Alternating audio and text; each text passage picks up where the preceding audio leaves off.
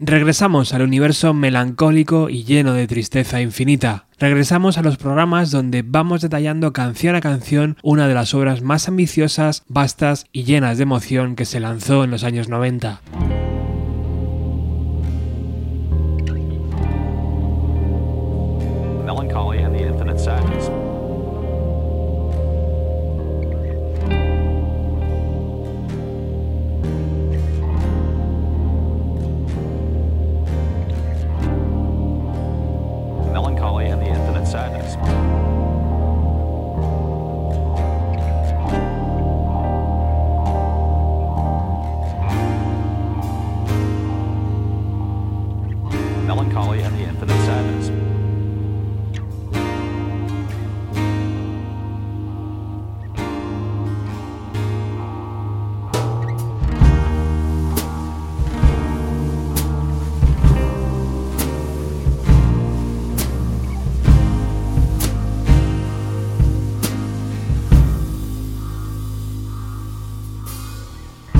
Este es el quinto programa dedicado a este disco. Los anteriores los tenéis disponibles en nuestro blog o directamente en iVoox, iTunes o Spotify. Si os parece más cómodo, los podéis buscar por su numeración, la 489 para el primer CD de Melancholy, la 490 para el segundo CD, 492 para escuchar ese mítico concierto en la sala Double Room de Chicago y el 494 dedicado al single Ballet with Butterfly Wings. Ya hemos hablado de cómo Billy Corgan estaba en estado de gracia en aquellos años, desarrollando un álbum doble con un montón de canciones que se quedaron fuera y que fueron acompañando a sus singles. Hoy toca hablar del segundo de ellos, lanzado el 23 de enero del 96 y titulado 1979. Os puedo asegurar que me pasé toda mi adolescencia chuleando que esa canción estaba escrita por mí. Originalmente el single venía acompañado por tres canciones inéditas. Después se volvió a lanzar con la caja y se incluyeron cinco temas inéditos. Y en su última actualización, en la de 2012, se amplió llegando a contener 15 canciones. Muchas de ellas bocetos, demos o versiones acústicas que en el programa de hoy vamos a repasar. Si estáis cómodos, empezamos.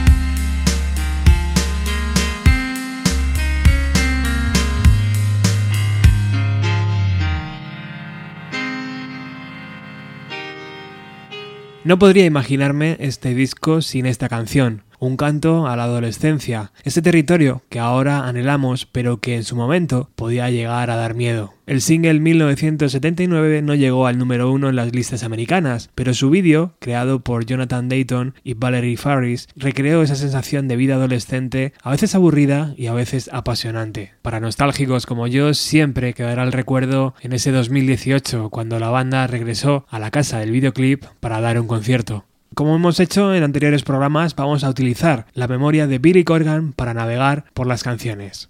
A menudo se repiten las historias sobre el rescate de última hora de esta canción para hacer una composición final. Menos discutido es cómo lo intentamos durante meses. Había escrito el riff principal mientras veía por la tele un alegre programa matutino. Esa misma tarde la llevé al local de ensayo, solo para comprobar nuestra incapacidad de aprovechar su potencial. Como una excelente introducción a un chiste que no tiene gracia, todo lo que pudimos hacer durante semanas fue analizar los cambios sin un punto de resolución al que aspirar. Decidimos no tocarla de nuevo hasta que no nos mudáramos al estudio, con la esperanza de que tal vez allí pudiéramos hacer algo bueno con ella. El ejercicio inútil de tocarla utilizando mil disfraces diferentes se repitió, esta vez con la cinta grabando, convirtiendo un himno adolescente en algo triste. Fue justo al final, cuando el productor Flot se volvió hacia mí y me dijo, tienes hasta mañana para dar con la tecla o la canción estará fuera.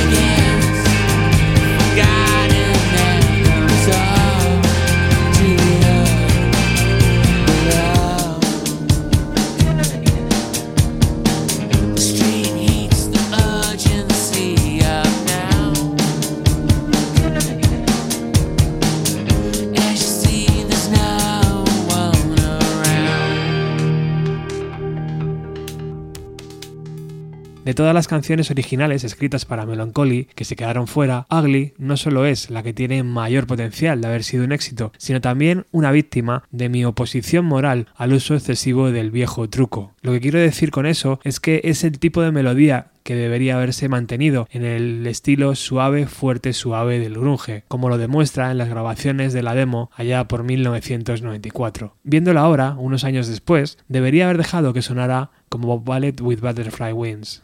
Y aquí hago yo un pequeño inciso, porque ¿a qué se refiere exactamente Billy Corgan? Aunque no está en este single, vamos a escuchar la idea original de la canción.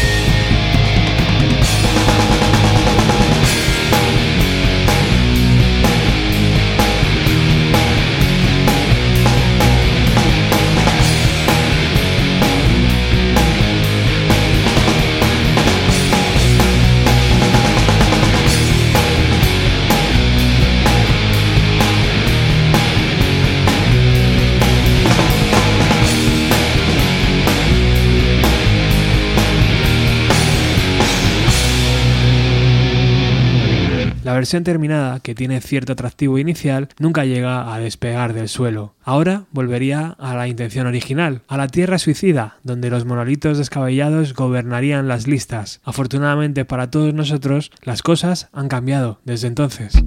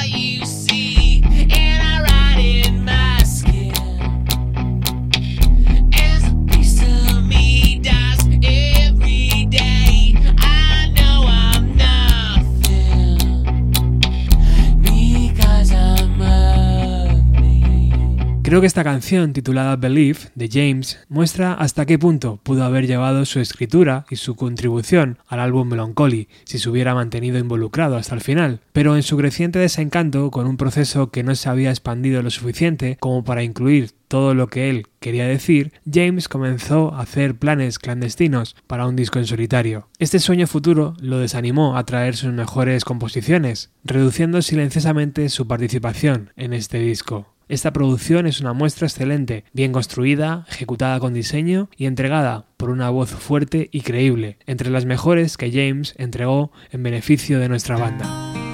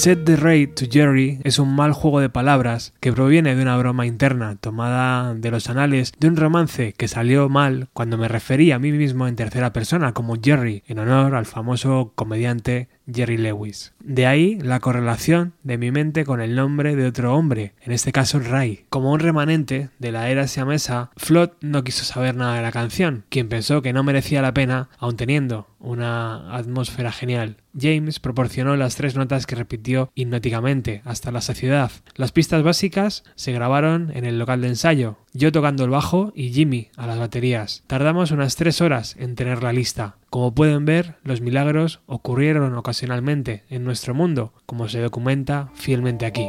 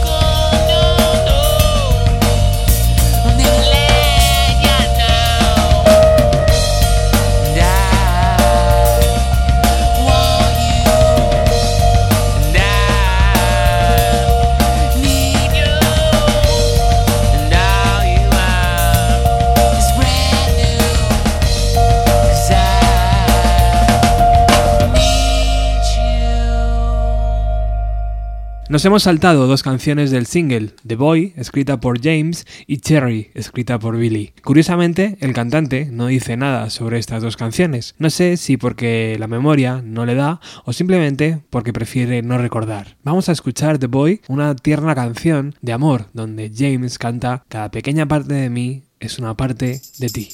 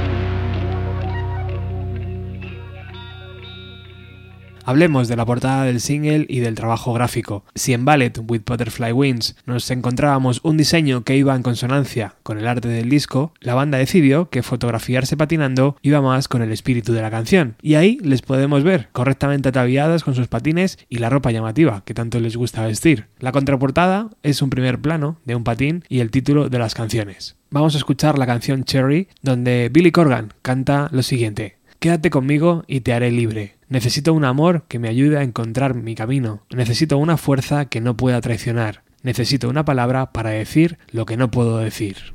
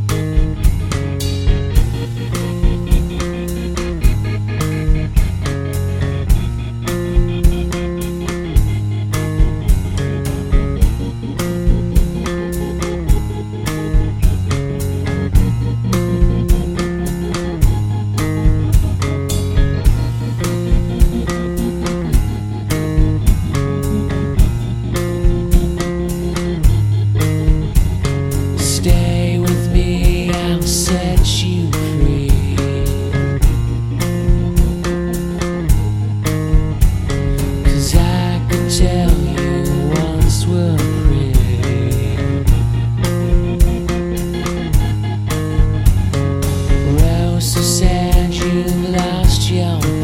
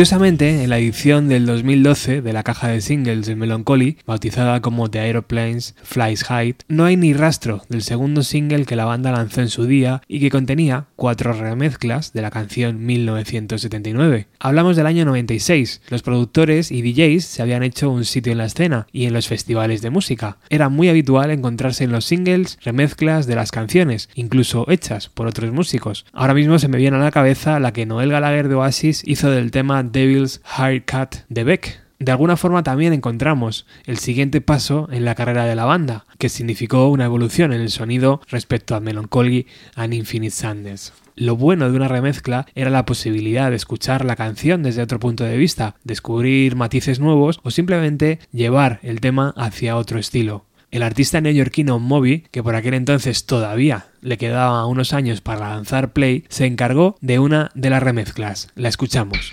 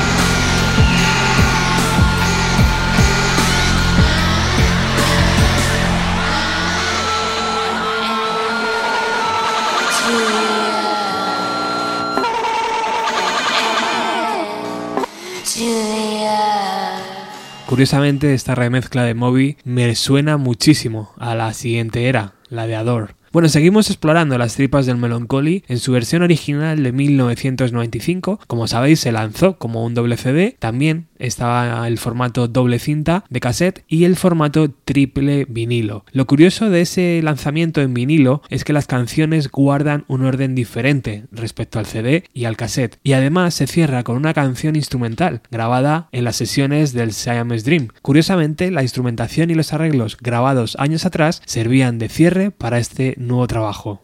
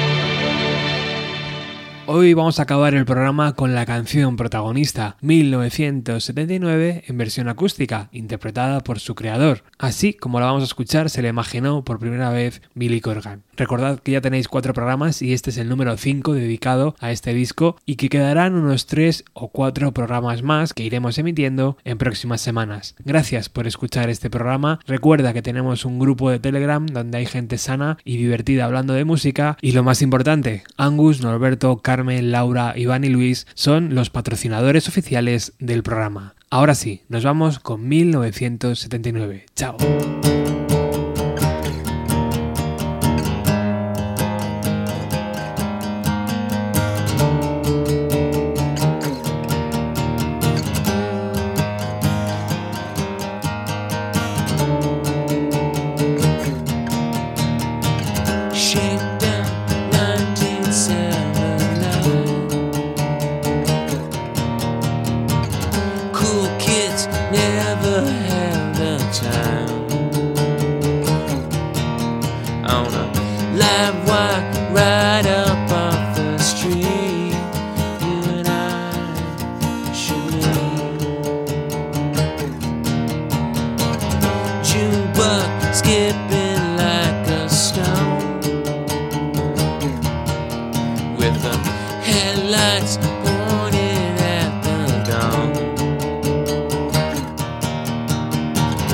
We were sure uh, we wouldn't see